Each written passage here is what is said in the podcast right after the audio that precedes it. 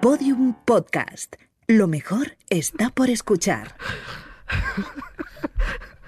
Bienvenidos, bienvenidas, bienvenidos a Estirando el Chicle, un programa en el que una de sus presentadoras lleva una compresa en la cabeza.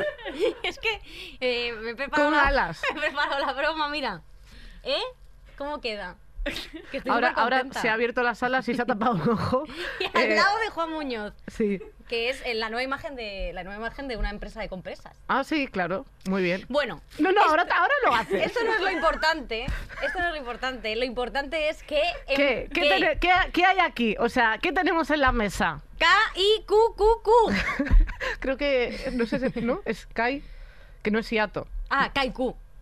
Es Kaiku. Kaiku Café Latte. ¿Y qué ha pasado? Es que eh, a mí me gusta tanto Kaiku Café Latte que me he operado quirúrgicamente para unirme el café a la mano y no, es que no puedo separar. Es que es verdad. lo tengo aquí que no puedo. No Inténtalo. puedes.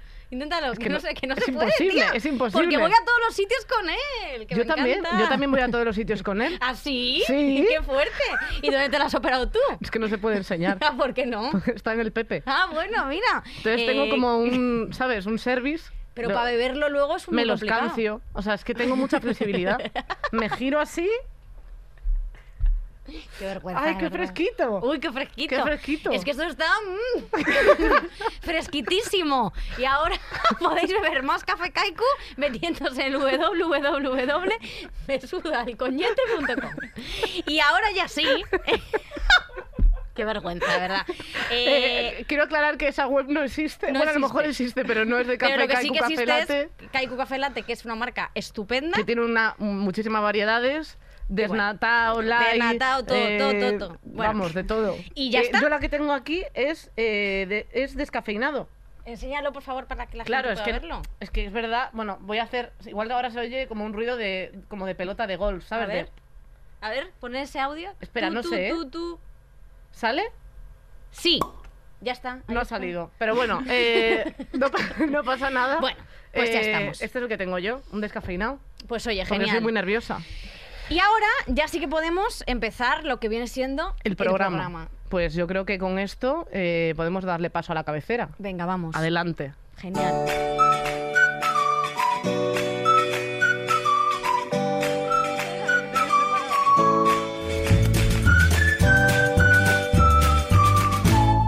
Estirando el chicle. Un podcast que acabará, sin duda alguna, con tu paciencia. Joder, qué vergüenza, verdad. Increíble, increíble, ¿eh? Este Julio siempre haciéndonos tropelías. Sí, también Julio diciendo, madre mía, eh, a ver cuando me jubilo, que estoy harta de estas señoras No ya, me eh, que me dejen de mandar cosas. Hoy tenemos una invitada muy especial Sí que es muy especial. y tú has decidido pegar una compresa en tu ordenador porque, porque de verdad, o sea, Pero ya no está, ya está. Si es que era por hacer la gracia, pero espero ya- que luego no la uses otra no, vez. luego esto se usa otra vez. Claro, muy bien. Esto es muy importante Claro reutilizar sí. porque soy una persona ecológica. Así que, eh, bueno, vamos a presentar a una Sí. persona muy especial Autora que es... publicada, Autora poeta, publicada. eh, una persona muy válida, Sí, que, no- que le gusta el programa, que es muy fuerte. eso, eso es muy fuerte, Sí. y ella es Elvira Sastre. ¡Bien! Bravo. ¿No te Bueno, has querido ir después de esto que ha pasado? Es que yo me quedaba aquí todos los días. te lo juro. Joder, qué maja Sí, eres. Lo único que me fastidia de estar aquí hoy es que no voy a poder. Vamos, o sea, el programa ya me lo, Claro, voy a conocer. por haber estado ese programa. ya. Bueno, a la, a la- a la- a la salida eh, le pegamos una paliza a Elvira para que olvide este eso momento es. y lo pueda volver a escuchar. No, Perfecto, eso esto solucionado. No. Esto, esto no. Nosotros no pegamos a nuestras invitadas. Esto No, nunca no. lo haríamos. No, No, esto no. Nos han dicho que no podemos decirlo. Eso no podemos hacerlo. Pero, jo, estamos muy contentas porque vamos a hablar de un tema del que, evidentemente, nosotras no sabemos casi nada, pero No. tú sí. Entonces, Como siempre. como siempre. O sea, es la, es la- es la escaleta. es la escaleta del programa, no hablar de todo lo que no sabemos. Que Total. es de la inspiration. ¿Qué es lo que se dice? La inspiración. La Lo inspiración. entendí, lo entendí. Sí, claro, ella, o sea, ella es una persona internacional. Sí. No hace Sí, falta sí, traducir sí. tampoco todo lo que decimos no todo el falta. rato.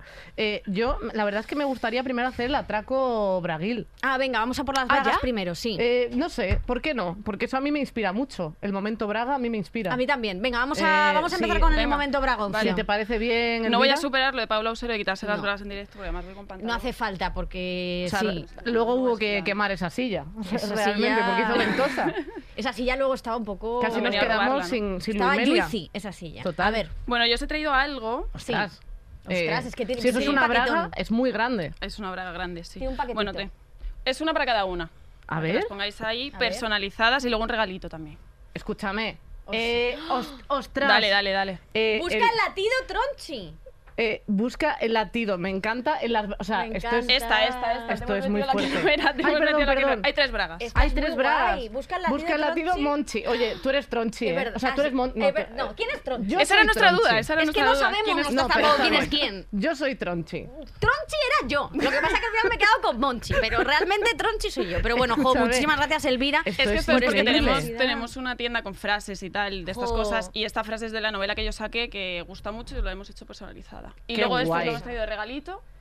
Uy Uno para cada significa uno. ir a buscarte. Mira, aquí las camisetas. O sea, mira. Busca el latido. Es que precioso. Y esta soy una. en- Ya me la he quitado. Soy una mujer, soy una en todas esas mujeres. Ahí está. Esto, pa' Oye, qué guay. Una camiseta preciosa. Muchísimas ¿eh? gracias. De buena tela. Hombre, y, y que, o sea, el momento Braga, es que a Joder, mí me las, parece bragas, las increíble. bragas además que son de estas así como coquetonas. Em, bueno, coquetonas. O sea, Son, de- son del Primark.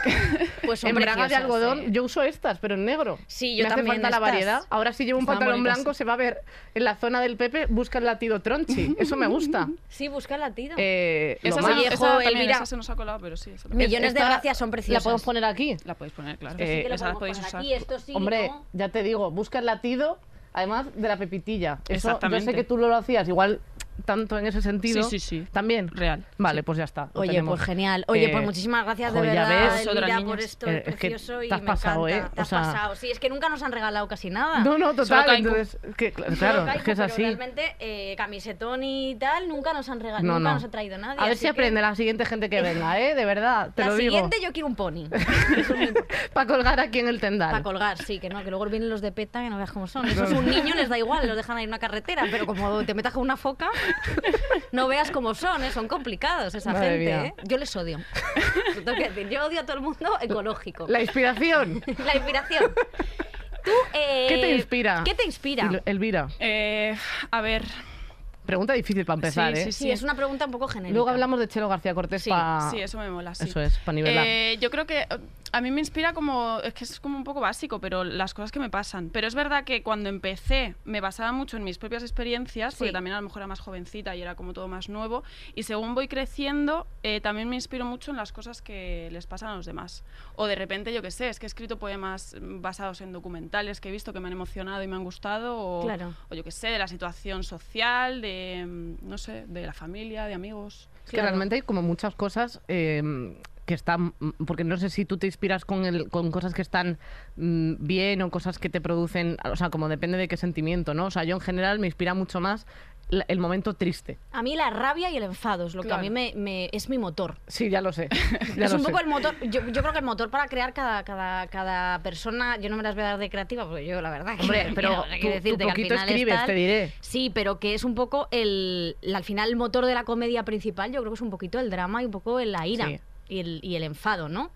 Sí. Más que a lo mejor otros sentimientos más, boni- más, más bonitos. Es que yo creo que como que en, en todas esos- esas emociones se juntan muchas cosas. O sea, al final, si tú Sí. estás enfadado, estás enfadado por algo, estás triste por algo y necesitas darle un poco de respuesta de sentido. Si estás Sí. contento, sabes por qué estás contento y ya está, no hay más. Entonces, Claro. yo creo que por eso... Pero tienes que hacer mucha autoexploración para, Sí. es- para, para hacer lo que haces. Quiero Sí. decir que al final yo creo que escribes un poema y te quedas agotada. Sí, la verdad que sí. O, o lloras, o, o sí, sí. O te frustras, o te enfadas, o... Sí. Y luego, claro, también es eso, que lo sacas, a lo mejor luego lo ves y dices, "Mm, no sé qué estaba pensando. Valiente mierda, ¿no? Claro, o sea, Esto no lo leo yo en público digo, en o mi sea, si a, a ti te tendrá que pasar alguna vez. eh, Sí, sí, sobre todo con los libros de más jovencita, ¿no? Que es como, uf, qué vergüenza, ¿no? Bueno, o no, sea, claro, o sea, yo creo pero también yo creo que no, no puedes como culpar a lo que has hecho en el pasado. A ver, si eres un cómico español, sí. Es decir, sí que cul- cúlpate, Y al, pe- cúlpate. y al presente. Y en el presente también. Y el futuro también. Y en el futuro. Eso. Bueno, directamente Culpa. tírate por un. Eh, directamente. Pero si no eres un cómico español, no hace falta que te culpes por lo que has hecho como en el Mm. pasado, porque al final es lo que te ha llevado a llegar hasta donde estás en este momento. Sobre todo si notas la, la mejora. O sea, si tú de repente ves una cosa que, escribí, Hmm. que escribías con 16 años y dices, ah, pues está. O sea, tampoco tiene que ser todo una mierda, pero sí que notas que tu persona ido- evoluciona a la hora de claro, que tienes ahí expresarte. un crecimiento y además Claro. también a nivel personal eh, aprendes, ¿no? O sea, a lo mejor has pasado por ciertas cosas que lo recuerdas al leer un poema que escribiste en ese momento y dices, mira, yo ya pasé por esto, ya aprendí, aquí está el poema que es un poco como Claro. La enseñanza. Que al final te abres mucho también, eh, porque eso a nosotras nos pasa mucho, sobre todo con el podcast en las que contamos toda nuestra vida. O sea, Total. yo expongo a mis amigos, A tus mis padres, a padres, tu novio. a mi tía que era ciega pero en realidad veía. Eso, eh, eso tú sabes que tu madre no le gusta que lo cuentes. Bueno, mi madre, bueno, pues un besito para mi tía que en el cielo esté. Pero, mm, pero es verdad que como que expones al final, como que eliges contar cosas que puede ser que te perjudiquen. O Mm. de alguna manera te expones a la, a la- a la- a la audiencia o a la gente que te escucha o a la gente que te lee de una forma pues bastante que estás en cueros. Sí, yo- yo sobre todo, y aún creo que cuando haces comedia tienes esa parte en la que dices, bueno, haces broma, la gente no sabe si es verdad Mm. o es mentira y tal, pero sí que cuando cuentas, o sea, yo cuando saqué mi libro, que no tiene nada que ver con el tuyo, Elvira, o sea, solamente es una mención que no quiero, de verdad. No, no, pero, pero ¿sabes qué pasa? Tú cállate. Que cuando saqué el libro tenía cosas que eran, o sea, para mí muy dramáticas. Tía, era tu, era tu vida de verdad. Claro, y era mi vida. Entonces, eh, aunque tenía una parte de coña, tenía mucha parte de verdad. Y entonces, cuando mm, alguien lo lee eh, como intentando hacer broma o algo así, o yo qué sé, o sea, como que me pilla en un momento en el que se pone a leerlo y lee una cosa en la que yo estoy verdaderamente mal, que no tiene ni chiste ni tiene broma, es como. Wow, o sea, me, o sea, te te- toca, ¿no? realmente es como Claro. que lo que más te toca y dices, es que no, o sea, no te quiero explicar todo para que entiendas por qué he llegado a este punto, Ya. ¿sabes? Sí, lo que tiene también un poco la poesía, que yo hago mucho hincapié en eso que a veces me preguntan, ¿y esto por qué lo escribiste o en qué te inspiraste? Y yo siempre digo que al final el poema también luego es de quien lo lee. O sea, yo lo puedo haber escrito por algo y a ti te llega por otra cosa y tu historia es igual de válida que la mía. Entonces tampoco hay que entrar ahí a explicar. Pero es verdad que, bueno, pues hay un punto de exposición, si la gente sabe, si no sabe, pero yo es que creo que como los he compartido desde siempre, porque cuando empecé a escribir con 15 años así tenía un blog y siempre los he compartido, tengo como muy interiorizado ese proceso de, de publicarlo. De hecho, es como, como que hasta que no lo publico no siento que he puesto el punto final. Entonces, por esa parte creo que lo llevo bien por ahí. Claro, o sea, ¿a ti no te da miedo que vaya a salir un libro y digas, bueno, me da como respeto que la gente como mire a No, través por- un poco de mí? Sí, no, porque al final como le doy tanto valor a, a lo que me ayuda a escribirlo, que es como no voy a dejar que eso me afecte. Hmm. Y si a alguien le, pues me da un poco más igual. Luego, además, también es verdad que eh, escribes desde los 15 años y cuando publicabas las cosas, luego eh, no te ha pasado alguna vez de. Porque es verdad que luego cada persona le puede dar como la como el- eso, el sentimiento que quiera a ese Mm. poema, ¿no? Y le puede llegar de alguna manera o de otra. Pero luego no te lo has encontrado a lo mejor en un montaje con, con unas flores, con un buenos días y un cacho de poema tuyo y has dicho, hombre, igual, o sea, eh, no todos los sentimientos no son iba, ¿no? válidos, puede ser. Por ahí no iba. Sí, alguna vez, ¿no? O sea, sí hay montajes que son curiosos. Es que la gente es un poco... La fuerte. gente es tremenda. Sí, luego lo que sí que me fastidia mucho que me hacen a veces, más antes que ahora, es que me cambiaban el género todo el rato. Y me lo ponían en masculino. ¿En Y serio? era como, me cago en la puta, ¿sabes? Estoy escribiendo en femenino, no me lo cambies. O sea, se lo puedes dedicar a un hombre igual aunque esté en femenino. No, Me lo claro, pero lo un montón. universal no es lo nuestro, tía. Ese es el problema. Claro. O me escribían y me decían, ¿por qué está en femenino? Y yo, pues, a ver, te hago un croquis, ¿sabes? Claro. Amiga. Además, si no rima, que es lo único que dices, hombre, sí, claro. Claro, eh, ahí afectaría un poco, Claro, pero... eh, Pero es que esa gente, yo creo que esa gente Es tiene que, tiene que cascar. se tiene que morir. Esa gente tiene que morirse, lo decimos mucho. Lo decimos mucho eh, y, y nada. ¿Y vosotras cuál es vuestro proceso, vuestro proceso de musas? ¿no? Esto que dice la gente que, que- que tiene musas, que esto es una vergüenza, y me da una vergüenza. Esto de musas es muy... ¿Te imaginas que ahora Elvira dice, pues yo sí creo en las musas? Claro, pero esto de las musas que era como muy de artista, Mm. Sí. de hombre, ¿no? De Picasso, ¿no? Sí, Porque le llamaban musa a la mujer que estaba ahí aguantándolo con sus mierdas. Bueno, bueno, eh, bueno, bueno, y bueno. mientras él bebía. Porque eran todos una banda de borrachos. Hombre, ya te digo. Y yo, vamos, vamos, que yo conocí, conocí a Picasso. Claro. No es broma. Es ¿eh? de Rivas. Era de Málaga. Y mi abuela, que es de Málaga, mi abuela Victoria, esto no es una broma, ¿eh? Mi abuela Victoria fue su amante. Vale. Que esto es verdad. Vale. Que... Vete al de luz. bueno, Vete al de luz y lo yo cuentas. hablé con Picasso y me le dije, Sí, por, oye, por teléfono, además. por teléfono, sí. Sí. Pues justo fue por teléfono. Por, sí, Bueno, da por igual. Skype. El, pues Picasso, bueno, un valiente hijo de puta, Picasso. Eh, pero bueno, vamos a. o sea, ¿qué es Eh, ¿tú eso? ¿Crees en las musas? O sea, ¿tienes una musa? Es como, es como un poco clasista, ¿no? O sea, yo recuerdo que cuando empecé a escribir, que era eso, con 15 años, y sí que era la época en la que mm, en el libro de texto te hablaba de las musas, de los poetas y no sé qué. Además es que eran todos como unos cánones de mujer rubia, delgada, ojos azules, no sé qué. Y era como, ese era el, el ideal, ¿no? Claro. Y yo es cierto que la primera vez que yo tuve así como un mega crash fue en el instituto con una profesora mayor, que obviamente eso no fue a ningún sitio, pero sí que caí mucho en la idealización. Claro. de un esa- poco como de lo que está ligado con las, claro, lo que está ligado con las musas. Entonces yo empecé a escribir, yo estaba pues eso, empezando a leer poesía, veía esas musas de las que hablaban y tal, y yo pues todo el rato era como, ¿no? Lo veía en ella. Y entonces sí que caí al- muy al principio, eh, a la hora de escribir, en la idealización de la persona a la que estás escribiendo. Ya, Luego ya se me pasó.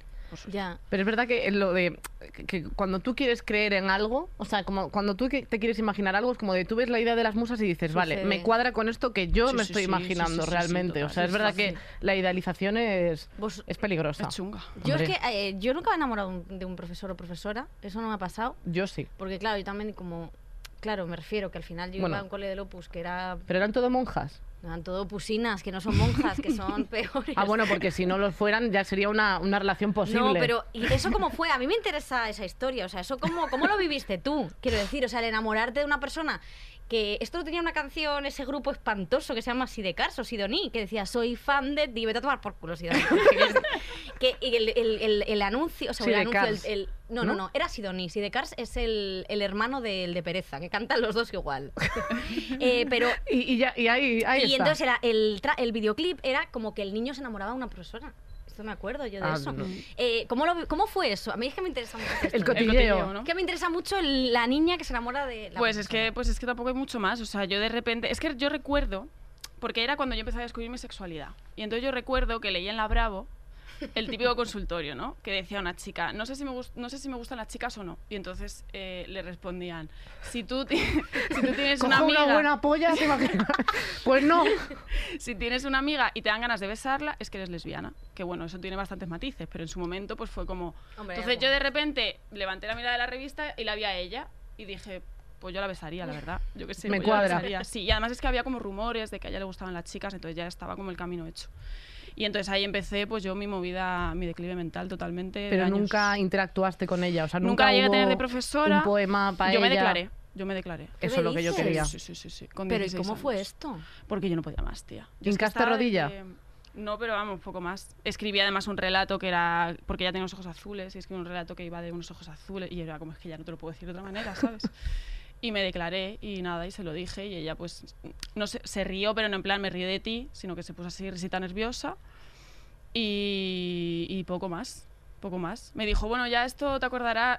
me dijo, ya verás cómo esto te acuerdas en el futuro y te ríes. Y yo ahí, todo intensa, le dije, sí, sí, me voy a acordar en el futuro y no me voy a reír. Digo, pero me voy a acordar, porque yo me voy a acordar de ti toda mi vida. O algo así le solté. Qué bonito, Ostras, ¿eh? Es que claro. mira cómo tengo Como esto, una ¿eh? Sí, cosa. sí. Si no tienes pelos. Bueno, joder, pero que mira que la piel de gallinita. Oye, a mí esto me parece súper Es emocionante. muy bonito. Fue, fue sí, y yo es que empecé a escribir por ella, entonces escribía un montón porque necesitaba desahogarme, porque Jo, a qué ella no podía tener nada con ella, no se lo podía decir tampoco en condiciones, entonces yo ahí caí en esa idealización porque en el fondo tampoco la conocía tanto, pero escribía, escribía, escribía, así empezó todo. A mí esto me parece muy interesante porque sí que es verdad que yo cuando estoy bien anímicamente es cuando peor escribo. Entonces yo a veces busco un poco mi Me propio tormento. Eh, Es decir- No hace falta buscar mucho. ¿Sabes? O sea, ya, me refiero, pero dándole una vuelta, yo es verdad que eh, intento, o sea, estar mal para mí a nivel creativo, a nivel de ganar, sobre todo de ganar euros. es decir, eh, vamos a poner las cosas como son. Claro. eh, yo necesito estar mal. Entonces a veces es como que busco el conflicto, busco la pelea. Pero para la Estoy comedia- como una perra sarnosa buscando morder a Susi en, en en la rodilla. Porque yo, ¿sabes? Para la comedia, tía, tú lo sabes que yo estoy siempre como... Genero mucho, mucho odio. Sí, pero a mí me pasa, por ejemplo, que yo necesito como un poco de equilibrio. O sea, igual que para escribir algo más dramático necesito estar mal. Sí. Y de hecho, pues desde hace unos años me cuesta mucho escribir como. eh, o sea, solo escribo en momentos en los que estoy mal. Entonces voy aprovechando y voy haciendo Sí. ahí un documento eh. Gigante de cosas en los que estoy mal. Pero como no es mi estado constante, como en otros momentos sí era, me cuesta esa parte de. Pues más intensa, me cuesta mucho más Claro. alimentar esa parte. Pero para la comedia necesito estar un poco bien. Porque si estoy mal, también es verdad que eso pasa mucho cuando vas a ver, eh, o sea, pues vas a ver monólogos o no sé qué y ves eh, cuánta parte hay de verdad en eso. ¿Tú, Elvira, sientes, o sea, te pasa eso de que tienes que estar mal para poder como estar más inspirada, por así decirlo, ¿eh? Sí, a ver, eh, creo que depende un poco, porque al final como yo toco también varias cosas, o sea, para el tema de la poesía, pero luego también está la narrativa, que es Sí. distinto, o si escribo algún artículo, em, yo como soy muy... mm, Soy muy Géminis, entonces soy como tengo parte emocional y parte racional súper Sí. desarrolladas las dos y entonces tengo ahí como una pelea todo el rato. Pero tiendo a organizarme mucho mentalmente porque si no es un caos. Entonces es verdad que eh, yo soy muy sensible, o sea, yo todos los días lloro viendo el telediario, todos los días, pues en cuanto me pone una musiquita, un anuncio, yo ya estoy llorando. Esas cosas intento, veo hacia dónde las puedo dirigir. Y digo, bueno, ¿qué puedo hacer con esto que tengo ahora o esto que siento? ¿Lo llevo a un poema, lo llevo a un artículo, lo llevo a una historia de una novela o qué hago con ello? Entonces, Monetizar las lágrimas. Bueno, exacto, eso, ¿eh? Sí, sí, sí, Esto total. lo recomendamos mucho. Muchísimo. Muchísimo. buen- A sí, todos sí, sí, nuestros un consejo oyentes. Hombre, llorar para Es tontería. Hay que saber para dónde va eso. Eso ¿no? es, totalmente. No, claro, pero que al final es un poco... Pero poca broma con ese Eso tema, lo ¿eh? hablábamos el otro día, que era como un poco, al final, capitalizar nuestros sentimientos. O sea, que era un poco como que al final, como además, como este mundo va tan rápido que las formas de consumo han cambiado tanto que al final tú sacas un poema y la gente lo lee al instante eh, pues en, en- en- Instagram y, y- Mm. y sacas un libro y la gente se lo lee al momento y quiere más y quiere más y la producción es tan grande que al final yo creo que nos hacemos un poco de daño con tanta producción, ¿no? Quiero decir. Sí, claro, eso es algo que hay que gestionar porque la presión es gorda. Y es eso lo que tú dices. Yo me acuerdo, porque yo, yo con los poemas es distinto porque yo los voy escribiendo cuando me sale, cuando veo que tengo un libro lo saco y si no escribo un poema en un año me da igual. Pero por ejemplo con la novela que estuve cuatro años y la saqué ya los dos días. Ya me la he leído, ¿cuándo la siguiente? Y es Claro. como tronco. Claro. Ah, Es que eso es lo que pasa Relax. muchas veces, que es eso, que sacas un libro, sacas lo que sea y la gente ya, ya te pregunta por el siguiente y es como de, es que Claro. es físicamente imposible. Y también a veces, o sea, yo tengo suerte en esa parte porque es verdad que, que todas las editoriales con las que trabajo no me ponen ningún tipo de prisa, ni de fecha, ni nada. Pero es verdad que hay otras que sí que es como, este día tiene que estar. Entonces Claro. yo como antes de sentarme a firmar un contrato, digo, yo a mí las fechas me las dejas. Claro. Lo que pasa es que en qué cae luego eso, pues en que yo es algo que me trato mucho en, en terapia, el tema de la autoexigencia. Bueno. Es decir, tienes que, tienes que acabar esto, tienes que... Y eso ahí ya sí que es... que al final es complica. forzarte porque no es un trabajo, es un trabajo creativo y el trabajo Hmm. creativo muchas veces no sale. Yo que a veces Claro. que me doy cabezazos contra la pared de decir, es que no me sale esto, no sé cómo, porque al final Joder, es que hacemos muchas cosas. Es, Es, que, al final. es que esa es la parte es- difícil. escribir y tener todo el rato ideas nuevas y reinventarte, que parecemos Madonna todo el día, sinceramente, es muy complicado. Es que Sobre no- todo no- porque, por no eso es que una cosa decías sencilla. de producir, que lo hablamos también últimamente Vicky y yo mucho, porque es como que, eh, pues por ejemplo, este programa saldrá y hay gente que ya dirá, ¿cuándo es el siguiente? Pues dentro de una semana, ¿sabes? O sea, no no se pueden, tampoco queremos quemar cosas, pero a la vez es como que ha salido este programa, ha salido de puta madre, está súper bien, no sé qué. Eh, la gente lo ve y ya quiere escuchar otro. Y eso, joder, está muy guay, pero a la vez dices, y este, este contenido ya está, ya, ya murió, Claro. ya se quedó ahí. Y entonces pasa muchas veces que haces cosas y, Claro. se, y se quedan ahí. O subes un vídeo a YouTube y y se queda ahí. Y es como, mucho. No, no paras de producir al final. Entonces, también es verdad que hay que encontrar como un poco el equilibrio también para disfrutarlo, que yo eso no, Sí. no sé en, en qué punto estás con el momento del, del disfrute. Yo, yo regular, pero es como mi, mi propósito ahora mismo, ¿sabes? Como intentar disfrutar de las cosas que hago, porque si no, si todo lo que tienes que hacer te lo tomas como una tarea, que es una tarea, pero solo estás agobiada en plan, tengo que hacer esto, tengo que entregar esto, tengo que entregar esto, es como que no disfrutas nada del proceso y es como Sí. y cuando yo quería dedicarme a esto, ahora que me estoy dedicando a esto, estoy Claro, no lo amargada. Es que no puede Es que ser. es verdad que, que es complicado. Yo el otro día lo hablaba con, con mi psicóloga porque yo he estado trabajando este último tiempo, me, me pillé un, un despacho porque ya en casa no podía, ya después de la cuarentena y tal, ya no, no me salía nada. Y entonces empecé ahí una novela además de un tema que, me, que es, es complicado y que lo paso mal cuando lo estoy escribiendo. Y, y entonces me, me acuerdo que me preguntó que cómo era el despacho y tal, y es verdad que era un interior que ya no estoy yendo, pero era, era como un sitio interior que no había nada de luz. Y además yo le dije, digo, y no me pongo, no me doy la luz, digo, me pongo una, una lámpara, un flexo, digo, y estoy como a oscuras aunque sean las 12 de la mañana. Hombre, te pasas de artista atormentada, ¿eh? Claro, Sí. y me dijo ella, dice, pero ¿por qué te castigas tanto? Dice, o sea, lo estás pasando mal escribiendo sobre algo que te cuesta y además, y porque yo le decía, no, para meterme un poco en el mood y tal, y me dice, ¿por qué te castigas tanto? Y entonces me quedé así y dije, hostia, digo, es, es que es verdad. O sea, no hay necesidad, ¿sabes? Que a lo mejor podemos buscar ahí la luz por otros caminos, si no... Es que yo creo que eso de la autoexigencia va ligado un poco también con el castigo si no te salen las cosas Hombre. o si de repente, pues eso, vas un día, a lo mejor yo estoy cuatro horas y me sale un párrafo que al día siguiente borro. Es como, pues eso hay que saber gestionarlo y decir, bueno, no pasa nada, es que esto es el proceso creativo, a lo mejor Claro. hacer cosas que no van a ningún lado. Claro. Es que, Y por luego, ejemplo, sí. te pones, eh, perdona Vicky, te pones como en plan, eh, hoy voy a escribir tantas horas o tantas páginas o eh, cu- cuál es, o sea, cuando te pones a, a currar, qué es lo que, Hmm. el objetivo que te pones, porque hay gente que trabaja por páginas. Claro, sí. Bueno, yo con, con la poesía nada. O sea, eso lo tengo como súper bien trabajado. Y con la novela, como yo creo que tengo menos experiencia, esta es la segunda. La primera también fue un tormento bastante largo. eh, pues esta sí que estoy intentando probarme en eh, un poco la disciplina de, venga, todas las mañanas escribes un rato. Sí. Porque es verdad que la poesía es distinto, la poesía me sale si tengo algo que contar y si no, no, pero la novela sí me tengo que sentar. Claro. Entonces, yo nunca he trabajado con ese tipo de disciplina y me está costando un poco como acostumbrarme a esto, pero es verdad que creo que a la hora de enfrentarte a una novela, por lo menos a mí me va bien así. Claro. Sí, o sea, por ejemplo, es que yo veo que antes eh, escritores, yo que sé, eh, Scott Fitzgerald, que es otro que me cae fatal, sinceramente, eh, al final lo que hacían que, que sacaban un librillo y luego a chuzarse en el bar con los amigotes y a como a presumir de lo que habían hecho y lo hacían por follar. O sea, yo estoy segura de que todas las cosas culturales que tenemos, tanto a nivel literatura como Sí, sí. arte, esto, vamos a ver. Si eh, les quitases follar, 100%. eh, habrían escrito mucho Vamos menos. a ver, las señoras de Aviñón lo pintó Picasso por follar.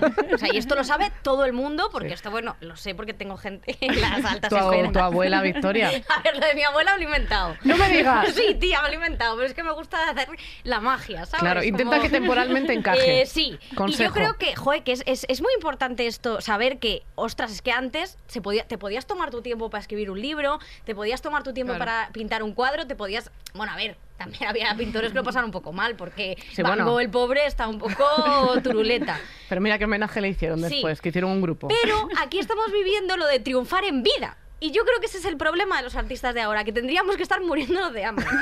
Porque no se puede triunfar en vida, porque al final tú produces por el hecho, porque al final unes el trabajo con el producir eh, cosas creativas. Y tú lo que tienes que, que- que recibir es sufrimiento y mierda.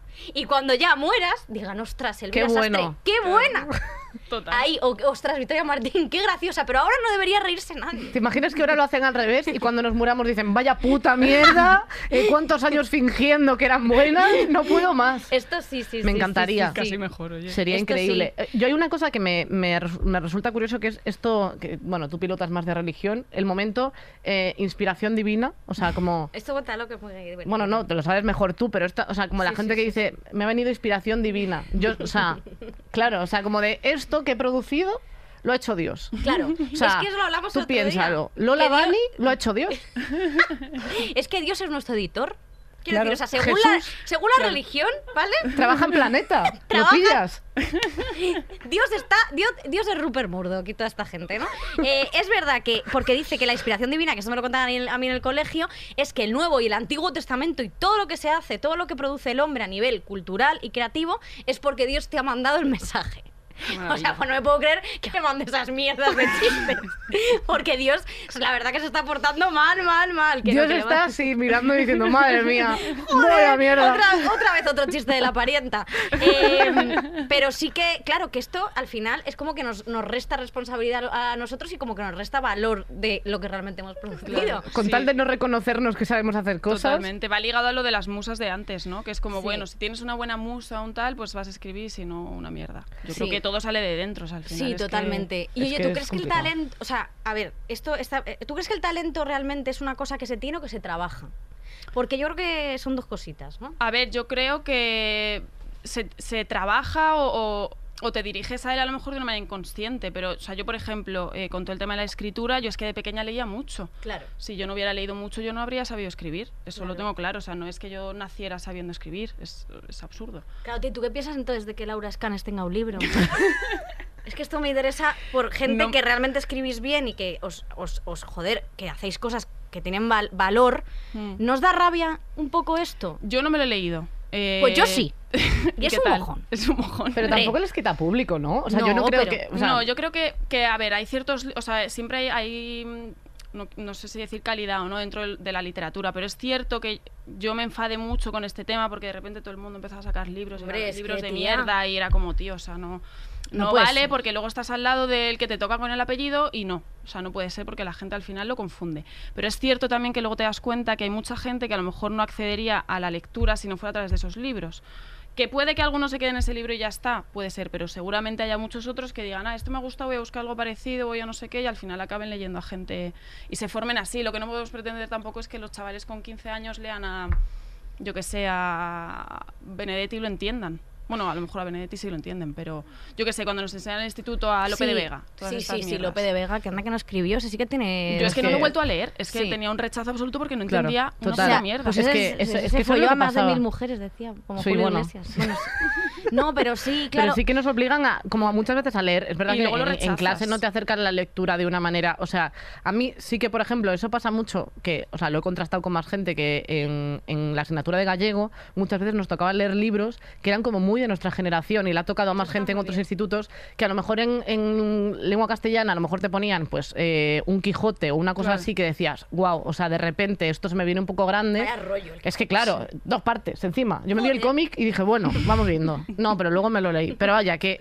quiero decir que, que sí que es ese momento en el que te, justo cuando te acercan la lectura, yo me acuerdo que la gente de la asignatura de gallego leía todos los libros, le ponían uno de una colección y se le- leía el resto, Claro. pero luego cuando te ponían eso, eh, po- poemas que no comprendías. Y que no conectas. Y claro, y decías, es es que a lo mejor yo no, o sea, no es mi movida, porque y veías... piensas que es eso, luego piensas que la Claro. poesía es eso, entonces es un es una movida, yo creo, y además es que ya yo rechazo mucho el concepto lectura obligatoria. Además yo he hecho filología, yo estudié estudios ingleses que se llama ahora y yo es que era el libro que me mandaban obligatorio y que a mí no me enganchaba y yo no me lo leía, me iba a la página de los resúmenes y era como, joder, me he metido en esta carrera porque me gusta leer el idioma, no sé qué, y no, no la disfruté, porque Claro. es que todo obligatorio y, es, y yo además soy una persona que si empieza un libro y en la primera página no me gusta, lo dejo, Yo porque también. hay tantos libros que para qué voy a estar... Sí, pero hay veces No que con sentido. algunos como que te obligas, ¿no? A mí me pasó Sí. un poco, yo qué sé, por ejemplo, Rayuela, que es un libro que es que te tienes que leer porque Cortázar no sé qué, pues mira, a mí Cortázar, de verdad, me parece ese libro infecto absolutamente. O sea, no ente- o sea, que lo puedes empezar de varios sitios, pues empiézalo tú, Cortázar, que brazas.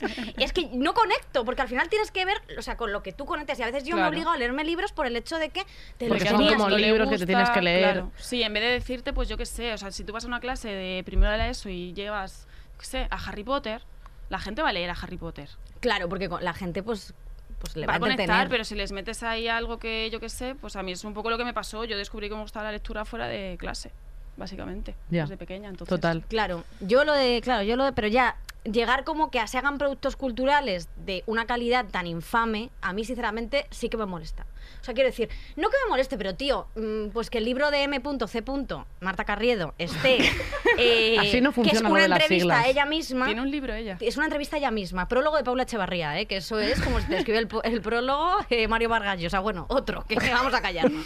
Pero sí que es verdad que, mm, que joder, que al final, pues, oye, mm, es que es un intrusismo Pero es que a mí no me parece. increíble. Yo, yo, o sea, mi opinión que, aunque no los consuma, me parece que es como que acerca la lectura y luego a la vez que no creo que se solapen Mm, autores en ese, sentido. Y que al final, o sea, eh, siendo una cosa que está regular, es un, o sea, ellos lo, muchas veces la gente lo lleva como un tipo de merchandising. Quiero Sí, decir. es que es un eh, merchant, claro, sí. o sea, es como de yo me quiero comprar el libro, me lo leo y luego si hace una firma, pues así conozco a mi ídolo que no me va a firmar, sino, ¿sabes? Claro. O sea, por sacar algo que tampoco me parece muy allá, pero como Eso es no creo que se solape. El problema es Total, cuando claro. luego, yo me, pa- me parece más como cuando te agrupan en cosas. O sea, por Sí, ejemplo, quiero decir, yo con mi libro me pusieron en categoría youtuber. Bueno, es verdad, soy youtuber, Con pero el de Gref no ese, tiene el de. Claro, y yo es como lo siento mucho, o sea, eh, no me parece el mismo tipo de libro, sobre todo porque el mío tenía letras. Entonces, ponen- o sea, ponme en infantil, ponme con Dora la exploradora, me vale. O sea, pero claro, el momento de categorizar sí que Sí. es como más de, de decir, creo que no es así, pero bueno,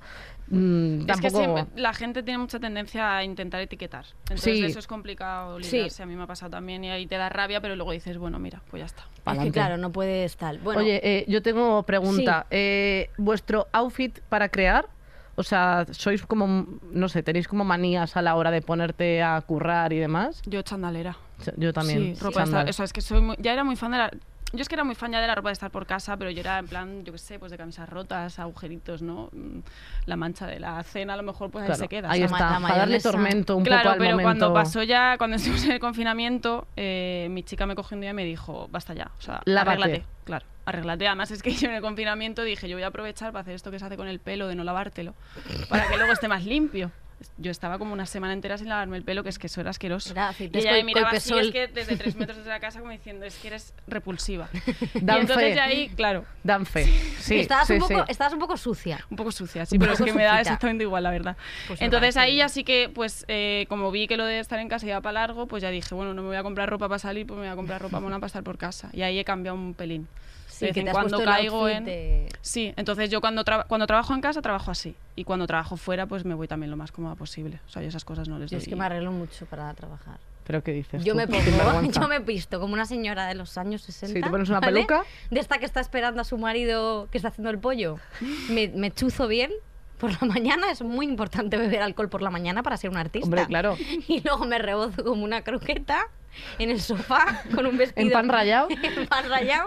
Y luego ya pues me abro el, me abro el iMac, el, el Mac este, como se llame, y ya me pongo tiki, tiki, tiki, tiki, tiki, con el labio pintado y todo y fumándome un pitillo así con una cosa larga. Muy bien. Esto es lo que suelo hacer. Muy bien. Y luego pues ya viene mi marido y le doy un masaje. Di la verdad, eh, no, no te quitas ni el pijama.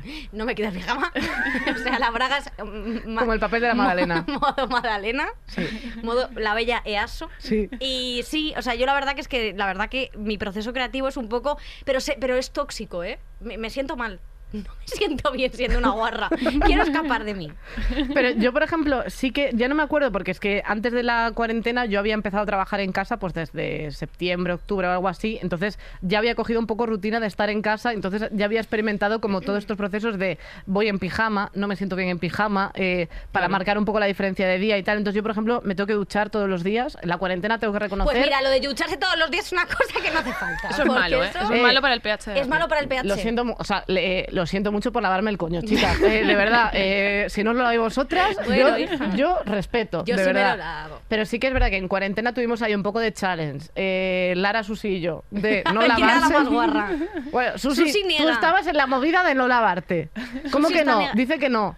Yo me lavaba, ¿eh? No, perdona. Perdona, pero yo Pero me se lavaba. lavaba eh, Eh, perdona, pero Antonia, que que, más- te mojas que- el pelo y te estás colonia. No, no, la que más duraba aquí sin ducharse ¿Quién es? está en esta sala. Hombre, claro. Qué guarra. Y no soy ¿Yo? yo. Eres tú. Eres tú. No, no, Bueno, Eres yo tú. no Hombre, ya te no. digo. Eh, yo, bueno, eso, yo sí que me. O sea, ahora me, mi cosa es como ducharme y ponerme un chándal. Como Porque si me tal. pongo un. O sea, pero vaquero no. O sea, por ejemplo, es que no le veo sentido a estar en vaqueros en casa. Pero ¿sabes cuál es el truco que yo hago? Yo me pongo, o sea, me ducho, me echo crema, entonces me pongo la ropa de estar por casa y esa ropa huele bien tres días por lo menos. Claro. Y entonces ya con eso tiras sin Te lavarte ni nada. La Nivea, la Nivea Estáis haciendo mucho por el planeta. Sí, es muy importante no ducharse. Y luego, a mí lo que me da mucho asco es la gente que, para como inspirarse, te dice cosas como que se va a este retiro de yoga a estar como callados. No, esta gente despreciable. O sea, que me parece... No, esta gente que... hay- hay- hay- a mí hay una persona, no voy a decir el nombre, que me dijo, y esto os lo juro, os lo juro, Nacho sabe quién es esta persona, esto os juro que es verdad, me dijo, para inspirarme, luego te digo quién es, me he ido a, a un sitio de estos que estás callada de yoga. Esta persona. Callada de yoga. Ese- esa, esa No, postura. como estos sitios de retiro que te dicen, te ponen una bata y te dicen, bueno, venga, pues ahora estar en silencio, no podemos hablar, meditación. Como en. Vale, pues volvió, como en Fleabag, pues, mm, pero no era Phoebe Waller-Bridge. Eh, pero volvió y esta persona sigue, sigue escribiendo unos ñordos que digo, pues qué japa, que te Tampoco es dinero. mágico. Hombre, por eso te digo que mucha inspiración, pero luego también hay que tener un poco una cosa que se llama talento. Pero fíjate que el momento eh, tranquilidad, nunca, siempre tengo como ese sueño de irme, o sea, de que algún día nos cojan una serie para hacerla. Eso, es que ese sueño lo tengo, pero luego como irnos a una casa a escribir ahí en el campo y no sé idílico. qué, todo idílico y yo ahí. escribiendo, que eso lo veo a veces que guionistas de, de plataforma bien pagados van a- por ahí al, al monte a escribir y no sé qué. Yo decía, se imagínate van a drogar, ¿eh? No Bueno, sé qué iba a decir. que- pero mira, que el monte pues más agradable todavía, claro. Pero me gusta, prefiero más eso, te diré, que el momento tormento y oscuridad, que eso también lo veo mucho y tampoco me gusta. O sea, ese momento de bucle de gente que Sí, sale sí, mucho, sí. que no duerme, que bebe, no sé qué. O sea, ya llega un punto en el que es como de, te estás haciendo un microteatro de atormentado que no sí, puede además ser. que eso ya es, un- Sí. es una postura, ¿no? ¿Tú O sea, usas el, algún, o sea, en plan el- lo que es la sustancia alcohólica para decir, venga, me escribo cuatro poemas así chuzadita? No, no, para escribir no, pero a veces para ir, yo que sé, a- o sea, para ir a recitales sí, del tirón. Me pimplo la botella de vino antes de subir, porque una vez me pasé un poco. En qué pasó? Galicia ¿Y qué fue, pasó? en Santiago. Es que pues, ese es el problema. Acabé haciendo un meeting, yo no sé, no sé qué, no sé qué elecciones había, acabé haciendo un meeting de yo que sé. Pensaste que eras eh, Feijó de repente y Sí, dijiste, sí, bueno, sí, sí, esta bueno, gente. de locos. Eh, pero fue guay, la verdad. Pero sí que me tomo mis copitas, además, en plan pumba, pumba. Pero aparte un recital es una cosa importante seria. eso, ¿eh? Sí, claro, por eso. Entonces, claro, tú estás ahí leyendo solemnemente y eso, por ejemplo, te, cuesta por el momento de hablar en público, por el momento de, joder, encima voy a contarles cosas que he escrito yo que me vienen de sitios. Mm, no, o sea, ahí... No, o sea, yo a mí al principio es verdad que yo soy muy tímida, entonces me da mucha vergüenza salir, no sé qué, era típico que me temblaba la mano cuando tenía el, el papel, pero es verdad que Claro. como siempre lo he mostrado, la gente en ese sentido ha sido, o sea, como que me han ido ayudando un poco también, Que es ¿no? me decían, la sí, es sí, sí, sí, yo ahí tengo mucha suerte, la verdad. Me decían tal, intenta mm, mm, mirar más a la gente, me decían un par de cosas me dijeron que dije, venga, tal, porque esto parece que va a ir para largo, entonces vamos a hacerlo bien. Y ahora lo, lo disfruto. Y es verdad que a lo mejor hay mogollón de peña afuera y yo estoy contando mis mierdas, pero, pero es que hay una energía de que es que yo creo que cualquier cosa que les diga les va a gustar. Entonces eso Sí, sí, facilita sí. mucho la Qué movida. guay. Esto nos Sí. pasa a nosotras también, que a veces decimos unas gilipolleces. Sí, sí, sí. Sobre todo yo. Bueno, un poco o sea, en general. Bueno. O sea, realmente los shows nos pasa. Yo lo que quería... Sí, dime, dime. No, que tú, eh, el, el el momento ingerir eh, alcohol eh, mientras o antes de trabajar, yo sé que hoy, bien chuzadita, hoy, pues no. vengo, Sé hoy que no. vengo sobria. Sé por que eso no. está quedando mi Sí, parte te- muy tenemos un contador. Tenemos un contador. Mira, yo soy una persona que... Mira, voy a reconocerlo. Ya está. Lo A ver. tengo que reconocer. Yo soy un poco borracha. ¿Vale? Pero ¿sabes lo que pasa? Que antes se veía, pues como toda esta gente, como todos estos, yo qué sé, todos estos... eh, Kubrick, por ejemplo, ¿vale? Kubrick es una persona que seguramente se bebería sus buenos tal para hacer sus películas y sus cosas. Lo que pasa que antes se veía bien como al típico tío borracho y tal, pero que te pones a una mujer y dices, joder, pues, pues, Mm. pues que parece como a una cosa peor, pero que yo tengo el mismo derecho a beberme la botella de whisky. Totalmente. Y ahora tú. también se ve como bien para los tíos. Efectivamente, Hombre, claro, claro, claro, ¿cómo- claro. cómo no? Atormentado con su whisky en la Eh, barra. Es como- que eso es no ¿cómo más, era ¿eh? este señor? ¿Cómo está este señor que lo tenía por aquí apuntado? Bukowski. El Bukowski este, claro. señor, por favor, córtese las uñas de los pies. Porque tanto atormentado, tanto atormentado que al final, pues bueno, que Se es nos una olvida. Pero porque Yo- eso se ha romantizado mucho. se ha romantizado el momento el- tormento. Se ha romantizado esto, el, el- ha Ramón García, eh, las cosas de como esta cosa como romántica de, de esto, de, de, de escribir, De tener muchas amantes, sí. la destrucción. de solo, no, te voy a hacer daño, en Sí, plan, no estés conmigo porque te voy a hacer daño. No me quieras salvar. Bueno, bueno, pero esto, lo- y esto Los los, echaba escritores a un fatal, hoyo. pero vamos, los cantantes, esos Bueno. son los peores. Bueno, bueno. Te sacan la guitarra esa y tú dices, mira, mira Dani Martín, por ejemplo, ¿de No, qué va este Dani tío? Martín no. Tío, ¿de qué va esa persona? Con Dani Martín de no. punto Dani Martín M. El único Tío, que favor, tolero. Pero por favor, Es muy 16 lindo. añitos, que tienes 200. ¡Pasa página! Por favor, pasa página, has de hacerlo. ¡Eres viejo! No puede seguir esto así, no puede ser. Dani Martín, por Dios. Con Dani Martín no. Pues mira, con Dani Martín sí, sí, sí. No puedo, tío. ¿Qué, qué hacéis con vuestras vidas? ¿Qué hace? ¿Caramaro? ¿Caramaro? Hombre, Caramaro está ya que lo tienen que, Calamaro, pues, que le- rescatar con una pala. Pues que les despeguen del semen ese que tiene Calamaro y que le lleven a su casa. Bueno, mira, paso. Eh, Por yo- eso quiero hablar del ego. Claro, que es eso es lo que quería yo comentar. ¿Tú cómo Pues gestionas tu ego? Eh, me estoy nerviosa. ¿Estás bien? Respira, no, que es respira. que me- 16 añitos fiera, manda a Yo cojones. es que Dani Martín, el cantor loco, ha sido mi vida. Eh, todos mis poemas eh, ¿Lo con rima consonante se lo debo a él. Así que yo no puedo decir nada malo. Yo Rimar poco con loco. Es que eso es buenísimo. Al no se le arrancado ocurrió. yo el piercing en la ceja con unos alicates, pero sí. Bueno, eh, niñato aquí. Niñato, ¿tú qué? ¿Qué dices? Venga, señor. Que tómese un El ego. Victoria. El ego, por favor, que ¿cómo lo gestionas, Elvira? Voy, voy. Pero no te enfades con la invitada. No, que con Elvira no, que Elvira me cae bien, no como tú. Venga. Eh, el ego que como... Ah, bueno. Esto es tela. Eh, yo ahí, o sea, he tenido mucha facilidad porque, bueno, lo que decía antes de la timidez, que a mí me ha salvado de todo. O sea, a mí no me gusta ser el centro de atención, que esté todo el mundo pendiente. De hecho, es algo que también me he tenido que tratar porque tuve un momento de, de mi vida profesional en la que no estaba disfrutando de lo que hacía porque me veía como de todo el rato mucha gente pendiente y era como... Abrumada. dejadme. Claro, sí, en verdad yo es que yo escribo en mi casa, no, no tengo necesidad de hacer nada más. Pero bueno, va también acompañado al trabajo. Pero es verdad que, mm, que desde muy pequeña, o sea, yo en, todo esto empecé con mi amiga Andrea Balbuena, que también es poeta, y, y entonces cuando me empezaron a mí a pasar cosas, ella eh, desde el día uno me decía una frase que a mí se me ha quedado aquí, que era cuando veía que yo a lo mejor me iba un poco para arriba y me decía, recuerda que no eres nadie. Pumba, y recuerda que, niña, recuerda que no eres nadie. Entonces yo eso era como, no voy a decir nada, aunque lo piense, porque es que me, me va a caer. Y al Sí. final de tanto tal, decía, coño, si es que es verdad, es que yo no soy absolutamente nadie. Entonces es algo que como lo he estado escuchando desde muy pequeña y toda la gente de la que me he rodeado ha sido así, en mi familia también es como que pues todos sí me siguen mucho, me vienen a verme tal, pero es como un, te- un tema normal, pues no, me, no he tenido esa necesidad de, de, de crecerme, ¿no? Y si en algún momento me, me pasa, me, alguien me devuelve a la realidad de un Es manotazo. que el entorno ayuda mucho y eso Sí. que tú, o sea, hay que decir una cosa, que la poesía pues puede ser una cosa como muy íntima, que parece como una cosa nicho, pero tú te haces a veces unas giras que eso Sí. es de, de rockstar. Sí, lo que pasa es que es, es muy complicado librarse también de la inseguridad. Por mucho que llenes y por mucho que tal. O sea, yo cada vez que saco un libro que es algo tal, estoy casi en pánico de decir, a ver, Claro. a ver por dónde me vienen ahora. Claro. Entonces, eso también evita también que Sí. te. Que no es muy no es la manera correcta de, no ten- de gestionar tu ego, pero bueno, ayuda. Claro. Ya, es, es que es, es El verdad que pánico. el, el pánico y el miedo ayudan mucho a no tener ego.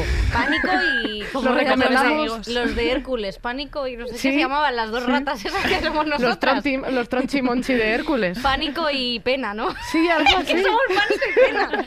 Bueno, lo del ego. ¿Quién es quién? Yo soy pánico, tú eres Yo soy pena. pena, total. Bueno, y tú eres más blanda que la mierda de Sí, pavo. total, es verdad. Pero vosotras dos que sois muy sensibles, yo os veo que sois mucho más sensibles que a lo mejor lo que puedo ser yo, que yo estoy Eh. hecha una corteza un poco más de corteza. Pero eh, De terrestre, cerdo. terrestre.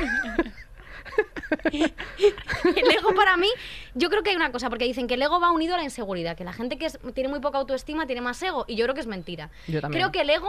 em, Va unido sobre todo a que muchísima O sea, yo creo que puedes permitirte tener bastante ego si el talento está equiparado.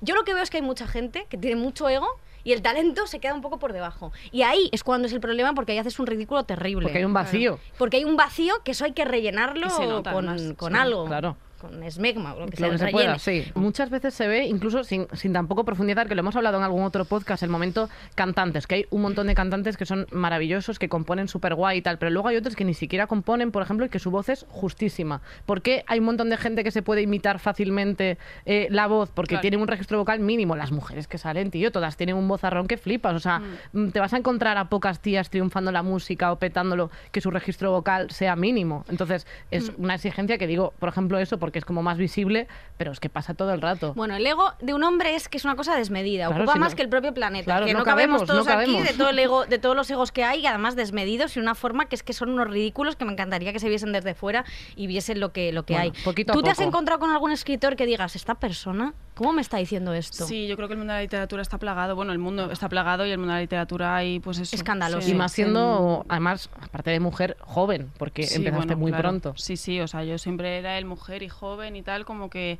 o sea, como una parte te señalan eso, pero también eso te relega a otro sitio en el Sí. que tú no puedes entrar porque, bueno, tú eres mujer y joven, te va muy bien como mujer y joven, ya como lo demás no.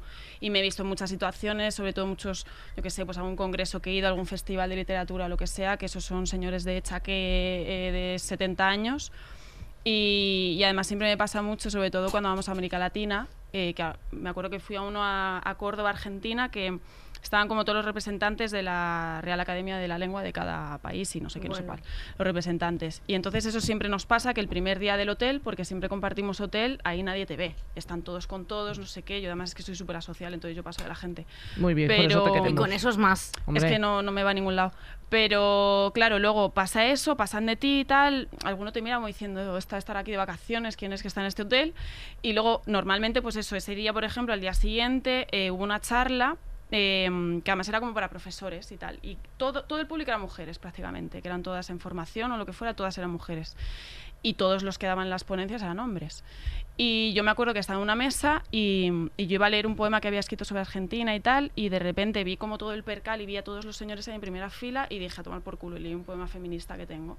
Y dije, porque es verdad que es algo que intento hacer siempre que me dan un espacio, digo, yo lo aprovecho y además a lo mejor en tu casa no me quieres escuchar esto, pero aquí no te queda no otra. te vas a levantar No te porque queda queda feo. otra, claro. Pero bueno. Y eso fue Ponerles mu- entre la espalda y la pared es muy importante, es. que se sientan muy incómodos. Eso Claro, es. y fue muy guay porque la gente ahí, claro, como casi todas eran mujeres y en Argentina el tema feminismo es la hostia, pues se levantaron todas a aplaudir. Yo ya era como en plan de para allá, para allá. Y fue muy guay, la verdad. Entonces tienes esos momentos y luego, claro, al día siguiente ya te miran de otra manera en el hotel. No te, no te miran tampoco como eres uno de nosotros, siéntate, pero sí te miran como... Mira la niña. Es que tenemos que Mira entender que nunca vamos a ser uno, uno de ellos. Esto Mm. es así. y, pero no hay... y genial. y genial. ganas, ni pero que no hay nada más horrible que además el ego de un hombre, eh, del, del hombre cultivado. Quiero- me explico, Sí. quiero decir que es muchísimo peor el ego de un escritor, de estos que escriben artículos, que son- bueno, yo qué sé, toda esta gente, ¿no? O sea, que, es, que al final dices, pero, pero mm, ¿por, qué, por, qué, por qué sois así? Y esta, y esta gente no ve más allá. Yo no, No, creo que esta gente cambie nunca, porque entre ellos se alimentan y Claro. quedan entre ellos, Mm. Y, y- y todo como que es, es una cosa como súper endogámica a la que las mujeres no tenemos acceso, No. pero son absolutamente insoportables. Pero y luego es eso que tampoco hacen como un una autorrevisarse, no, no hay un momento de, de pensar en sí mismos. O sea, yo, por ejemplo, con el tema de, del ego, eh, o sea, a mí lo que me cuesta, me pasa una cosa muy parecida a, a Elvira. Yo trato muchas veces de buscar explicaciones que no me impliquen mucho para yo sentirme bien. O sea, por ejemplo, nuestro show, yo cuando quiero estar tranquila digo, bueno, vienen a ver a Victoria, a ti no, así que a poco que hagas, de puta madre. Y yo con eso... Pues tía, eso es... Ya, ya, pero a veces es una cosa tóxica y fea. Me funciona. Eh, cuando no lo pienso, cuando pienso, vienen a verme a mí, eh, me cago en, el- en las bragas. Entonces digo, bueno, entonces pienso eso para quitarme valor. Lo que pasa es que, claro, me falta la parte de, o sea, de como de creértelo, de disfrutar. En plan, yo sé Sí. que puedo hacer cosas Y que te tengo seguridad ahí, en que puedo hacer esas Sí, cosas, pero a la vez es como que de alguna manera no, no creo, no me creo las cosas que ocurren. O sea, Sí. ¿sabes? O sea, es como Pero ese es que hay proceso. como que transformarlo realmente. Claro. es- Estar tranquila en el escenario y pensar que si la gente ha venido a verte es porque te lo mereces y porque no tienes ya nada más que demostrar porque ya lo has demostrado. Sí, eso me lo dice mi psicóloga, pero Eso no se piensa, todavía. eso, claro, que no se- no se piensa Eh, nunca. No he llegado a ese punto. ¿Tú, Vicky, con eso? Yo, Eh, eh, yo tengo un ego muy grande, tú lo sabes. Es que es mentira, Que porque tú dices no. eh, que Elvira y yo somos sensibles, pero tú eres igual eres de sensible, sensible, e igual ve, de frágil que nosotras. Lo que pasa es que dices culo, pedo, no sé qué, Claro, cuando Sí, quieres tienes como tu coraza, cubrir. pero se te ve. Claro, no, no, Hombre. yo soy una persona sensible, pero sí que es verdad que el ego, yo es una cosa que tengo que sin existir. Yo no tengo ego casi. Ya. Hay veces que a veces me dan como ramalazos de estrella. Nacho lo, lo- de- dice que sí. A veces me Sí. dan ramalazos de estrella y creo que todo el mundo esté como a mi servicio. ¿no? Que a veces digo, joder, eh, mamá, eh, planchame esta camisa. No, por supuesto que no. Pero a lo mejor puedo decirle, Nacho, no sé qué, o esto, un llévame. poco dictadora, Sí, ¿no? un poco dictadora. Claro. Pero, pero que realmente luego eh, es propio de la, de la inseguridad que tengo enorme. Pero sí que eh, sí que es verdad que, que- que estos tíos que lo hablamos el otro día en un grupo que tenemos de plan, con Enar Álvarez, de planchar. De planchar. De planchar. Madre que, mía, nos pusimos finos. eh, los típicos tíos que son los que tienen los cojones de decirte, es que ahora si eres mujer en comedia y en todos los ámbitos, porque eso se traslada a todo, lo tienes chupado, porque ahora el feminismo está mucho, de- mucho más de moda y lo tienes chupado. Pero nunca se cuestionan, es que eres malo, tú, tú, tú, tú, Juan Ramón. No yo, y no es mi culpa. Quiero decir, o sea, que a nosotros nos ha costado muchísimo. Sí, aparte esto sigue funcionando por cuotas. Si me dices que es todo tías, pues te digo, bueno, pues habrá que revisar, a lo mejor, pero es que no hay que revisar porque hay una. Sí. Una, eh, es- vamos, en, en cada portal de Belén, te lo digo, Sí, y en algún que- sitio, ninguna. Que Entonces, al final, sí. Y todo el mundo es prescindible. Quiero decir que ellos se creen que muchas veces mucho tal tiene mucho ego, pero todos son prescindibles. Esto le pasa. eh, y también como que se creen con el derecho como hacer lo que les dé la gana. Porque, por ejemplo, leía el otro día que eh, Lucy Liu, cuando hizo Los Ángeles de Charlie, que es una de las mejores películas que se han hecho nunca, la- la primera, luego la de Kristen Stewart ha estado regular. Eh, pero es verdad que la primera, Bill Murray era Charlie, ¿vale? ¿Tú no te acuerdas de esta peli, Susi? Bueno, y entonces Bill Murray Sí, estuvo todo el no rato estuvo todo el rato diciendo a Lucy Liu que vaya mierda actricera, esto en el rodaje, que vaya mierda, que lo hacía fatal, que ella era un mojón, que, bueno, insultándola muchísimo. Que también te digo, teniendo a Cameron Díaz al lado, joder, decírselo a Lucy Liu, aunque no se lo tienes que decir a ninguna. Pero el caso que la, se- la segunda película, que como la petó tanto la primera, la segunda película, Lucy Liu dijo que si está Bill Murray, yo no, no, no estoy. Pero como- y claro, al final pues Bill Murray ya tuvieron Hasta que luego. decidir y se quedaron las tres. Pero que tienen como que al final eh, hemos construido una sociedad de cultural que es el hombre absolutamente monopolizando todos los espacios. Hombre, claro. Es que yo creo que a ellos les basta con hacer algo bien una vez y eso ya se mantiene de por vida. Ya no tienes Sí. por qué hacer una más. Y nosotras tenemos que demostrar todo el rato. Que hacerlo todo bien, todo Total. perfecto. Si fallas en algo, sacas de repente un libro que no funciona o haces un show que no lo peta, ya, ya no, ya a la siguiente. Eso es y verdad. ellos hacen uno que lo petan y ya para siempre. Y la la- literatura es muy así. La ansiedad, eh, em, que es un tema que yo creo que va con el proceso creativo de la mano, Sí. eh, ¿cómo, ¿cómo la gestionáis? Pues con mucho trabajo. O sea, yo es que empecé con la ansiedad hace unos años y no fue por algo de curro, fue una ruptura que tuve muy, muy fea, que lo pasé muy mal. Entonces ahí fue cuando yo tuve mi primer ataque de ansiedad y pensaba que me moría. Y ahí me empecé a dar cuenta. Entonces mi relación con la ansiedad es eh, como un... O sea, la tengo ya como más controlada, pero es como un monstruo que está ahí, dormidito. Y si de repente pasa algo, se cae un vaso a- tal o me pasa algo, pues se despierta y entonces te cuesta controlarlo. Y con el curro me pasó, eh, que además nunca me había pasado, fue cuando saqué la novela, que además ganó un premio, y luego con toda la agenda de prensa. Yo ahí peté. Yo con la prensa, o sea, tuve, me acuerdo que estábamos en un hotel de, de Sevilla, creo, y, y iba con mi repli y le dije en plan de, no, no puedo hacer la siguiente. O sea, es que no puedo, real, porque o sea, tengo una ansiedad dentro y no era, o sea, no era una cosa súper, pero no estaba preparada. Yo venía de sacar muchos libros de poesía. Yo misma me, lo montaba, me iba, me organizaba y de repente fue como una estructura de trabajo que yo no había conocido nunca y que a mí no me encantaba tampoco demasiado ni estaba preparada, yo creo. Y entonces ahí fue como PT. Y desde entonces, bueno, bien, porque ya lo controlamos mejor y, yo también ahora estoy en terapia y tal, entonces esas cosas las controlo. Pero está ahí, es que yo creo que la ansiedad nunca se va. Sí. Yo no sé si hay gente que ha conseguido nunca más la ansiedad, pero vamos, eh, Vicky, yo no sé cómo la llevas tú. Voy a decirlo así, no sé cómo llevas tú la ansiedad, Victoria. Yo eh, me la he follado y me la volveré a follar. No, sí, soy una persona totalmente estable y funcional. No, pero es verdad que es lo que volvíamos. El mi proceso creativo se basa en tener mucha ansiedad. Entonces, mientras yo me voy destrozando, o sea, quiero decir, para los chistes de mierda que hago, todo lo que estoy dando yo es increíble. que si luego no te ponen una Que estatua. estoy destrozada, quiero decir, que yo ya digo, joder, es que no puedo más, es que me, me- lo dejo. Yo a veces digo, lo dejo. Yo soy muy de blancos y negros, en Ya, plan, lo claro. dejo. Me voy de aquí, me voy a un prado, a, voy a plantar tomates, luego me veo ahí tres días y digo, mira, ni de coña. Pero sí que como que mm, soy de decir, venga, pues eso, eso se lo digo a Nacho como cuatro veces a la semana, eh, que Nacho, además de mi pareja, es mi representante y es como muchas cosas, Y. Nacho, cancelo agenda. Sí, no, Nacho. no. Y yo, vale. que no quiero volver. Bueno, el otro día le monté un pollo cuando volvimos de grabar uno de los, uno de los episodios de aquí, que yo me volví absolutamente desequilibrada, mucho más que en otras ocasiones. Y me, me- me fui a casa, me acosté en la cama y de repente me levanto.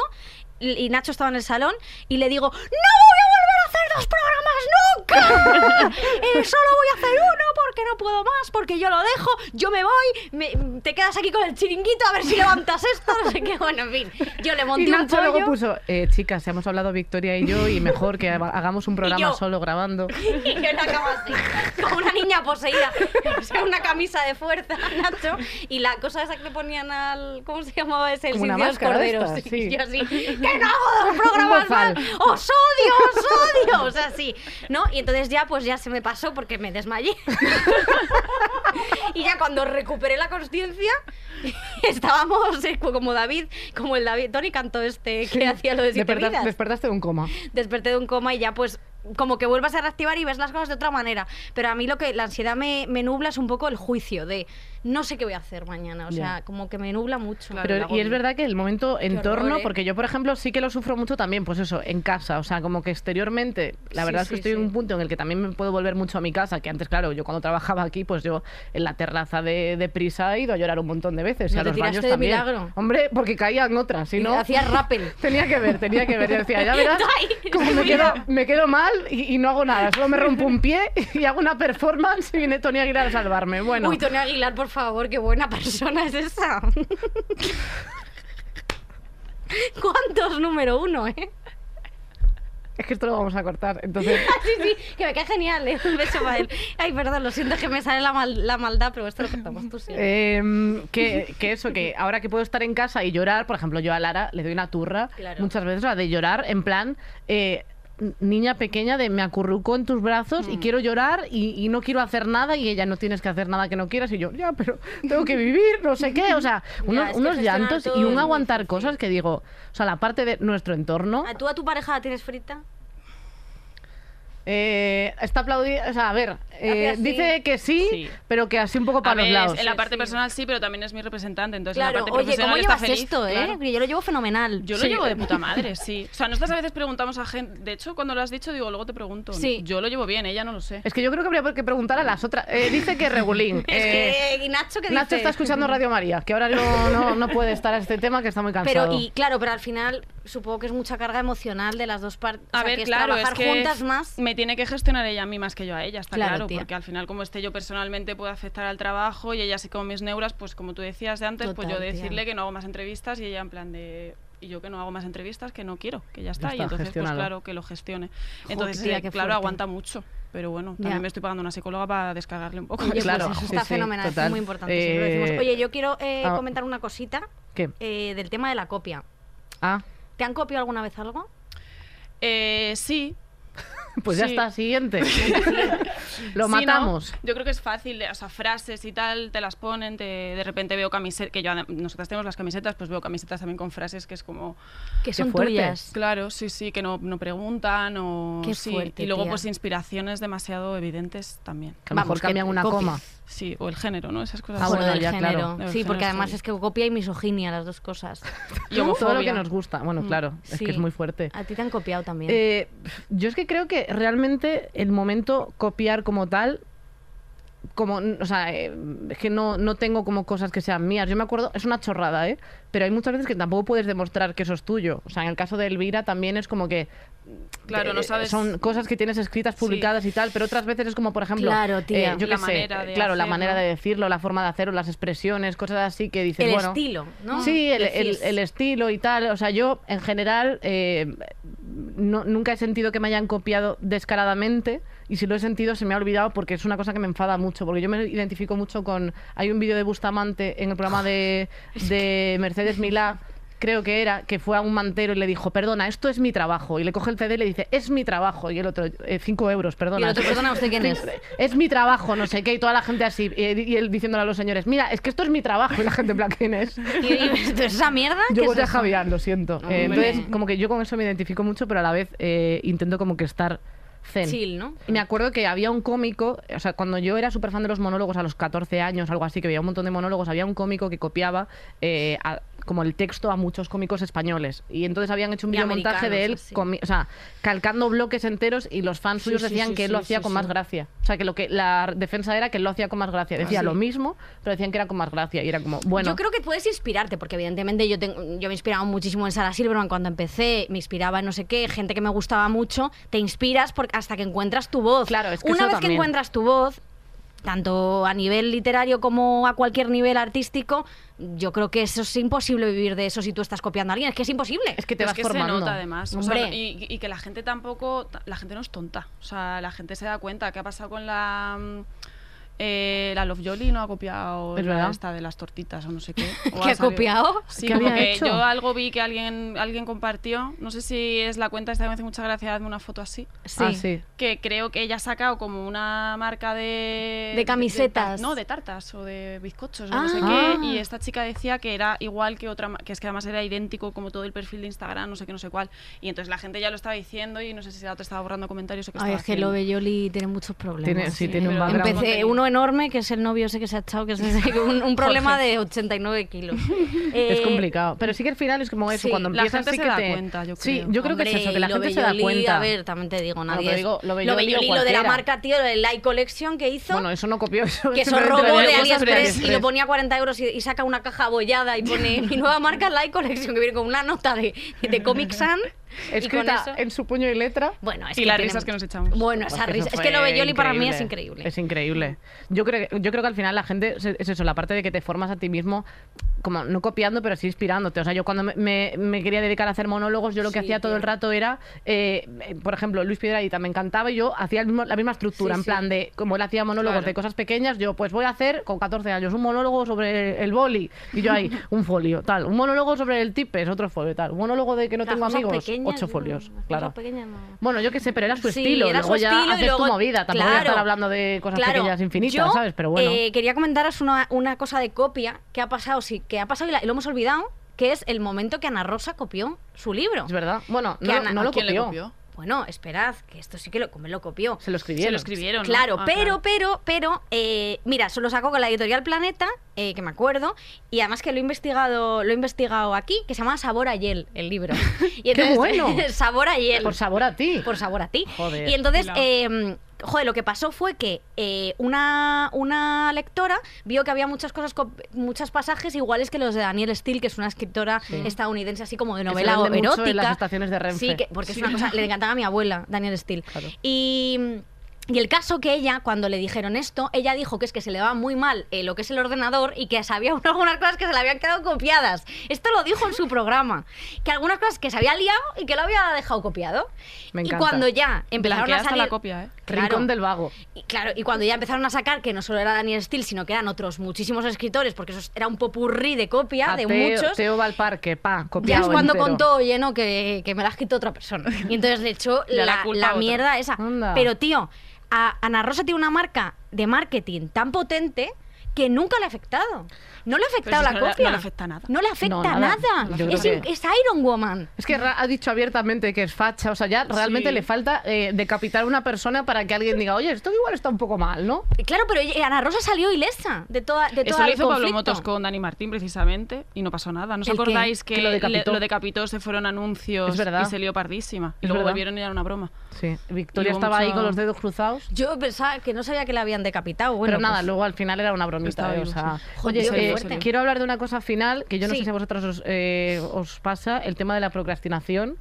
Eh, yo tengo mucho problema con eso. O sea, yo hasta hace unos años pensaba que era que soy vaga, pero como tiene un nombre, me gusta más llamarlo procrastinación. Pues se llama vago- vagoncia. Va- vagoncia. Sí. Pero sí que eh, me- o sea, es un problema que, que, que hay hasta un artículo en Wikipedia, que es lo que yo me informé, y luego otro por ahí del mundo, algo de Sí, eso. sí, Entonces, Wikipedia es muy importante muy importante, siempre, siempre. Y es el momento es de, verdad de que- cuan- o sea, de aplazar cosas que tienes que hacer y que se te acumulan y te agobias más. Yo no sé si vosotras convivís con eso o soy la única, vaga. A mí es que me pasa todo lo contrario, que creo que a veces es hasta peor. O sea, yo si tengo algo que hacer, o sea, lo tengo que hacer ya. No puedo, no puedo esperar. Además es que eh, lo voy intentando gestionar un poco porque es verdad que me, me provoca mucho agobio, pero yo qué sé, ponte que estoy a lo mejor trabajando en, pues, en la novela, ¿no? Y de repente me llega un, mail de un encargo, una traducción. Pues yo hasta que, o sea, no tengo que acabar la traducción en tres días y no, no puedo volver al otro y es como acábala, acábala, acábala y no, no me da ansiedad pensar que tengo más cosas que hacer antes de centrarme en el proyecto grande en el que esté. O tienes que, o, o con cosas del día a día, en plan de, pues necesito comprar leche, pues que me, me voy ya. Es que no, no lo puedo dejar para más adelante, entonces al final eso es que no sé si es casi hasta peor. O sea, tú no tienes una lista de cosas que hacer porque es es como de vas es que yo quemando tengo, cartuchos. además tengo en el, en el móvil una parte que es como de recordatorios que cuando Sí. los tienes das al puntito y se te quitan y yo no puedo ver esa lista llena. No Sí, puedo. sí, sí. O Es sea, que eso, supera. claro. Pero da mucho placer. O sea, porque yo sí que me hago un montón de listas de cosas que tengo que hacer, que a lo mejor entre esas listas está no ducharme, pero vaya, como actividades que a poco que hagas en la vida Le la- puedes la dar al punto. Pero a mí me gusta. Me hago una lista así grandísima para la semana y voy tachando. Desayunar, tin, Desayunar, hacerme el café, tin, tomármelo, tin, café kaiku, tu, tu, tu. Eso es. No, yo la verdad que yo soy una persona que procrastino eh, vas bien poco, la verdad. Yo también soy un poco como tú, soy un poco obsesiva, además, Mm. sobre todo, porque soy incapaz de salir como del bucle del, del trabajo. Entonces, a mí, claro, me cuesta mucho. Claro, a mí y, es que tú- me, y me tengo que no buscar sé. otra, otra amiga. Fíjate lo que te digo, porque eh, hablamos mucho de trabajo tú y yo. Es Entonces tenemos que irnos... Pero mira, la semana pasada quedamos Sí. y se habló de trabajo. No, No. porque se ha hablado de los demás, se criticó. Por eso, Eso es muy importante criticar a los Totalmente, demás. es que si no al final te lías, te lías, pero Sí. es verdad que el tema del trabajo al final es que se está todo el rato en tu movida. Y a mí lo que me pasa al procrastinar no es que yo me vaya a jugar a la Play, es que yo estoy delante del ordenador perdiendo el tiempo, o sea, empezando un poquito con algo. Luego me acuerdo que tengo que hacer otra cosa, entonces como que estoy así y a veces es como de, vale, Sí. para, deja de cambiar de pestaña, ¿sabes? Quédate aquí y haz la movida, pero Sí. yo pierdo mucho el tiempo, eh, me distraigo mucho. Y o me tenemos tal. que. Yo creo que tenemos que empezar a exigir eh, a la gente que lo haga por nosotros. O sea, tener como alguien que contratado. ¿Sabes? Que nos haga todo el trabajo nosotras y tratarle fatal a esa ¿Quieres que persona. es que es el momento de empezar a tratar mal a la gente. Sí, como Ana Rosa. Vale. Que tiene a todo su equipo cojonado, que entra y están todos, Dios, Ana Rosa. ¿Te acuerdas en el diario de Prada o en el diario Vista de Prada que llegaba Meryl Streep y las chicas como que se ponían a pintarse, Sí. no sé qué, se ponían los tacones y están todos acojonados? Eso es lo que tenemos que ser nosotras al llegar a la radio. Hombre, vamos a... Y, y Julio en plan y decirle, los "Vea, morros. he dicho que me dejes el informe de una vez. Ay, me he hecho daño. ¿Te has hecho daño? Está Sí. bien, mi vida. Bueno. Bueno. Eh, así que nada, es muy importante. ser Entonces, mala persona. ser mala persona, tratar a la gente y mal. tener el talento, yo creo que Justo. también hay una Ir cosa. de diva. Dejar de ser tan autoexigentes, hacer las cosas Lo justito. mm, normal. Que sí, que no hace falta Porque nuestro normal es un muy bien para la gente. Hombre, pues sí, Claro al final. sí. Es si verdad que luego a la gente le gusta cualquier cosa. Si somos un éxito. Es- Elvira sí, pero nosotras. Bueno, somos pero un poco cuadro. vosotras aquí tres vueltas, ¿eh? No, Que- no, pero no, por no. favor, Elvira. niña. Tú eres Hombre. una rockstar eh, de Cinco la minutos poesía. nos duraron las, entre- las entradas. Bueno, Eso es verdad. Eso es verdad. y en pero, Valencia también. pero no ves mi explicación es porque se han confundido. Sí. Eh, porque pensaban que éramos Mayumana. Sí, eh, estamos nosotras ahí tocando tambores. Yo lo voy a hacer por si Eh, acaso. Sí, bueno, verdad. pues. Eh, yo creo que esa es la eh, conclusión. Yo creo que conclusión eso, porque sí, porque si, yo qué sé, si la gente, luego los tíos pueden tratar fatal a sus, por ejemplo, los directores de cine, en plan Woody Allen y todos estos, que luego tratan a todos los... A ver por dónde vas. A todos los... No, no, no. A ese, vamos, si es niña sí que le trata genial, si no, bueno. Eh, los directores, que es verdad que, joder, trataban fatal a sus, a sus actores, no sé qué, montaban pollos impresionantes, Stanley Kubrick, joder, les dejó a todos cucú, Hay que no ser educadas. Hay que no ser educadas porque si ellos han podido traumatizar a vidas, nosotros también vamos Es a verdad, arruinar la vidas. historia de nos enseña. Eso es, sí, Ahí, señor. con eso nos quedamos. Arruina la vida a la gente de tu alrededor. Sé mala.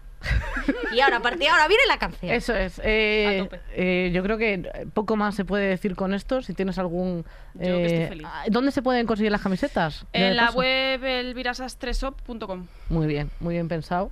Fíjate Sí, que facilito, estoy facilito. buscándola. Espera, que aquí va la otra. Espero que pongas. ¿Cuál vas a poner? Te vas a enterar. A ver. ¿Cuál me esperas que ponga? La de. ¿Cuál? ¿Te la digo? Ah, sí. 16 añitos. Ay, no, ni de coña. La pongo yo. Jo, que me estoy, que estoy sudando, de verdad. Ahora Venga. mismo, ahora mismo. A ver. Mira. Dale, dale. Esta no la hemos hecho nunca. Pero ahora hay instrumental mucho rato. Ah. ¿Cómo te Ay, no, que-. Sí, hombre, claro. Soy DJ también. Soy Ah, Sofía Cristo. Ahora viene, ahora viene, mira.